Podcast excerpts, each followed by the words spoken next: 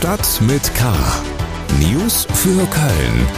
Der tägliche Podcast des Kölner Stadtanzeiger mit Helmut Frangenberg. Herzlich willkommen bei Stadt mit K. Schön, dass Sie dabei sind. Auf dem Weg zurück nach Köln ist Matthias Maurer.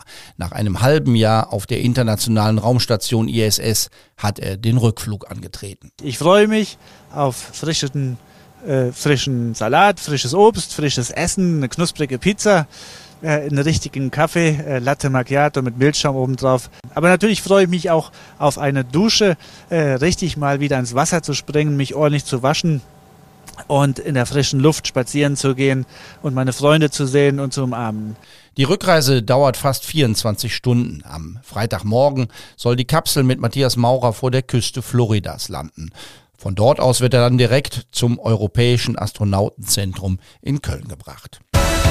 Unsere weiteren Themen am 5. Mai. Schulplatznot. Im nächsten Schuljahr könnte alles noch viel schlimmer werden. Lob aus aller Welt. Kölner Schauspielerin spielt streitbare Mutter. Euphorie vor dem Saisonende. Der erste FC Köln ist auf dem Weg nach Europa. Schlagzeilen. Die wirtschaftlichen Folgen der Corona-Pandemie werden den Haushalt der Stadt Köln noch mehrere Jahre belasten. Dies geht aus einer Mitteilung der Stadt hervor. Allein für das Haushaltsjahr 2022 nennt die Stadt eine zusätzliche Belastung in Höhe von 190 Millionen Euro. Und das Defizit könnte sich noch weiter erhöhen, denn in der aktuellen Kostenaufstellung sei die Belastung durch den Krieg in der Ukraine noch nicht eingeplant. Die Preise für Immobilien steigen nicht mehr in dem Tempo wie zuletzt. Nachdem in den vergangenen Monaten in der Region Höchstwerte erreicht wurden, verlangsame sich nun die Entwicklung, heißt es in einem Bericht der Immobilientochter der Kreissparkasse Köln. Eine Ausnahme bilden Neubauten. Aufgrund der hohen Baukosten werden in diesem Bereich die Preise weiter steigen. Trotz allem steht der Immobilienmarkt weiter unter Druck. Die Gründe dafür sind ein Angebotsmangel, steigende Zinsen und die Inflation. Heute soll es endlich gelingen. Der Stadtvorstand um die Oberbürgermeisterin soll um einen Dezernenten für Wirtschaft und Stadtentwicklung verstärkt werden. Nach einer rechtssicheren Wahl im Stadtrat. Zweimal ist die Wahl schon geplatzt, diesmal soll alles gut gehen.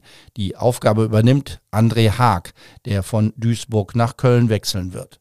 Die Ratssitzung am heutigen Donnerstag ist die erste seit langer Pandemiezeit, die wieder im Ratssaal stattfinden kann. Thema ist auch das Anmeldechaos an den weiterführenden Schulen in Köln. Grüne, CDU und Volt haben eine aktuelle Stunde beantragt. Wir haben es ja gestern schon vermeldet, nach drei Monaten Zittern und Bangen in vielen Familien hat nun doch jeder angehende Fünftklässler, jede angehende Fünftklässlerin einen Schulplatz bekommen. Das Anmeldeverfahren ist einmal mehr heftig kritisiert worden und die Mangelverwaltung hat dazu geführt, dass Hunderte keinen Platz an ihrem Wunschgymnasium bekommen haben. Zuvor waren bereits rund 1000 Kinder an Kölns Gesamtschulen abgelehnt worden. Wir kommen zu den Themen, über die wir ausführlicher sprechen. Schule. Das Anmeldeverfahren an Kölns weiterführenden Schulen für das kommende Schuljahr ist abgeschlossen. Die Stadtspitze hat das als gute Nachricht verkauft, doch beim Blick in die Zukunft hat sie auf Beschönigungen verzichtet. Die Prognose fürs nächste Jahr ist düster, hat meine Kollegin Alexandra Ringendahl aus der Lokalredaktion in der heutigen Ausgabe des Kölner Stadtanzeiger geschrieben. Sie ist uns jetzt übers Internet zugeschaltet. Alexandra, zusätzliche Klassen in eng gewordenen Schulgebäuden wird es im nächsten Jahr nicht mehr geben können. Was sind denn die Alternativen? Vor welcher Aufgabe steht die Stadt? Ja, man kann sagen, vor einer ungleich größeren, als es äh, in diesem Jahr der Fall war. Das ist sicher. Äh, aufgrund der wachsenden Schülerzahlen rechnet man damit, dass es erneut sieben bis zwölf Mehrklassen geben muss. Ähm, vielleicht, wenn es ganz schlimm kommt, äh, in 2023 sogar 14. Und bisher hat man, wie du ja gesagt hast, äh, das immer als Kölsche Lösung über die Mehrklassen gemacht im Gebäudebestand, also ohne mehr Platz zu schaffen. Und da hat die Bezirks äh, Bezirksregierung ja jetzt die Reißleine gezogen und auch Schulministerin Gebauer hat gesagt, äh, noch mehr Schüler auf demselben Raum ist schlicht nicht mehr verantwortbar. Ganz zu schweigen von den Schulleitungen, die in diesem Jahr ja auch erstmals geschlossen auf die Barrikaden gegangen sind. Das bedeutet für die Stadt aber, dass man für das kommende Jahr mindestens, wirklich mindestens 300 neue Schulplätze schaffen muss, ohne dass auch nur eine einzige neue Schule fertig wird. Das heißt, ähm, In den bestehenden Schulen wird auch die Bezirksregierung dann wahrscheinlich nur noch mehr Klassen genehmigen, wenn auch mehr Raum vor Ort geschaffen wird. Das heißt, Schulen müssten aufgestockt werden durch zusätzliche Module, durch Container, kurzfristig verdichtet werden, wie das im Verwaltungsdeutsch heißt. Und es müssten eben auch zwingend neue Schulen im Interim an den Start gehen. Der Schuldezernent hat die Gründung einer Taskforce angekündigt, die sich nun jede Woche treffen soll. Das klingt nach energischem Anpacken. Was kann man denn da erhoffen? Hätte man ja auch längst machen können. Ne? Ja, der Schuldezernent versucht eben nach Kräften aufzurütteln. Ähm, und auch die Dramatik klar zu machen. Was es aber vor allen Dingen braucht, ist eben eine bessere Kooperation. Man will eben ganz kurzfristig, wie es hieß, Verdichtungspotenziale ermitteln. Das heißt eben, ähm, äh, da muss man auch wissen, die Projekte, die die Stadt in diesen riesigen Schulbaupaketen angehen will, die helfen nämlich eben akut noch nicht im nächsten und übernächsten Jahr, weil äh, das, diese Plätze eben erst in Jahren zur Verfügung stehen werden, aber jetzt quasi ad hoc gebraucht werden. Zusätzlich zu dieser Taskforce wollen die beiden Dezernenten gemeinsam in den nächsten Wochen ein Stärkungspaket Gymnasien und ein Stärkungspaket Gesamtschulen auf den Weg bringen. Was sich da allerdings hinter verbirgt, das äh, wollte Herr Vogtsberger noch nicht verraten. Wenn wir das so besprechen, geht es immer so um das Verhalten der Stadtverwaltung. Das ist das eine Problem. Aber es gibt ja auch ein politisches Problem, wenn man über die Frage spricht, ob die Prioritäten immer richtig gesetzt sind.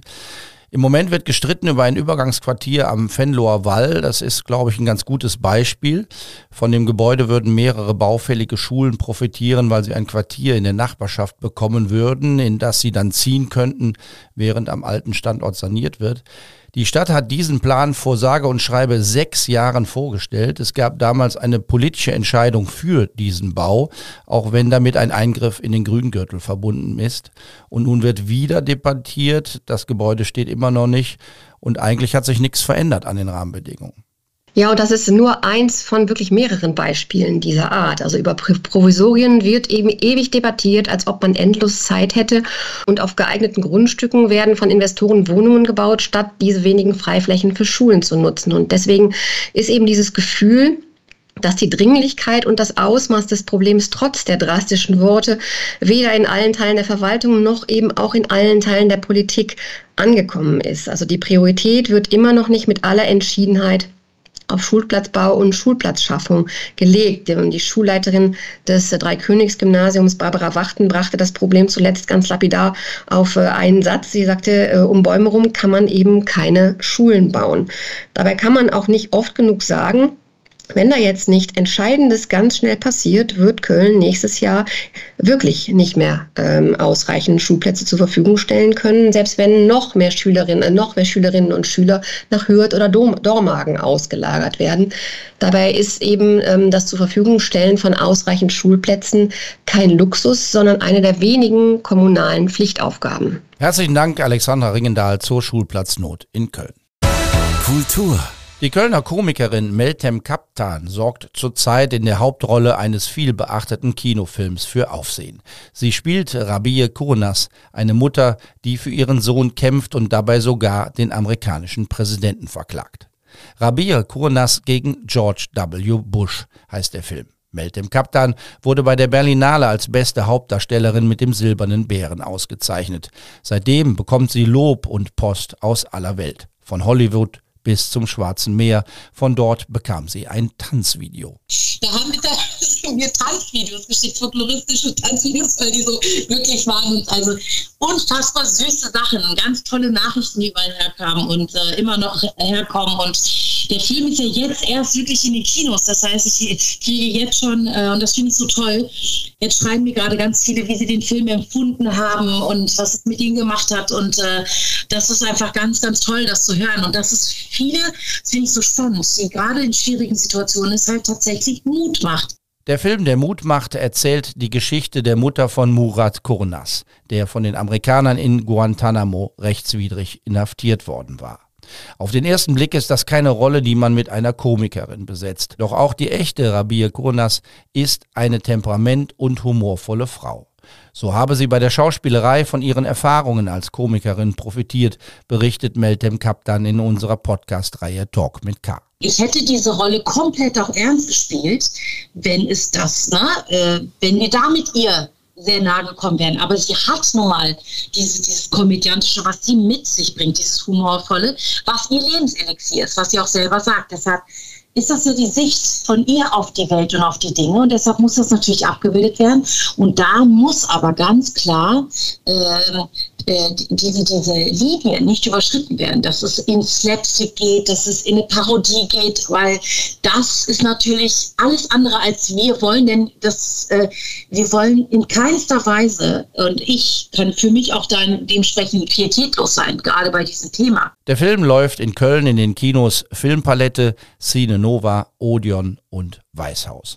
Und wer mehr über die Kölner Schauspielerin Meltem Kaptan erfahren will, hört sich die aktuelle Folge von Talk mit K an. Überall da, wo es Podcasts gibt und natürlich über unsere Homepage ksda.de. FC News. Tommy, ich glaube, ich hab Fernweh. Vielleicht liegt's am FC und was der gerade dreht. Oder daran, dass man hier in Köln so groß träumen kann. Tommy, ich glaub irgendwann stehen wir in London und dann fängt etwas an. Ja, und dann fängt etwas an. Irgendwann.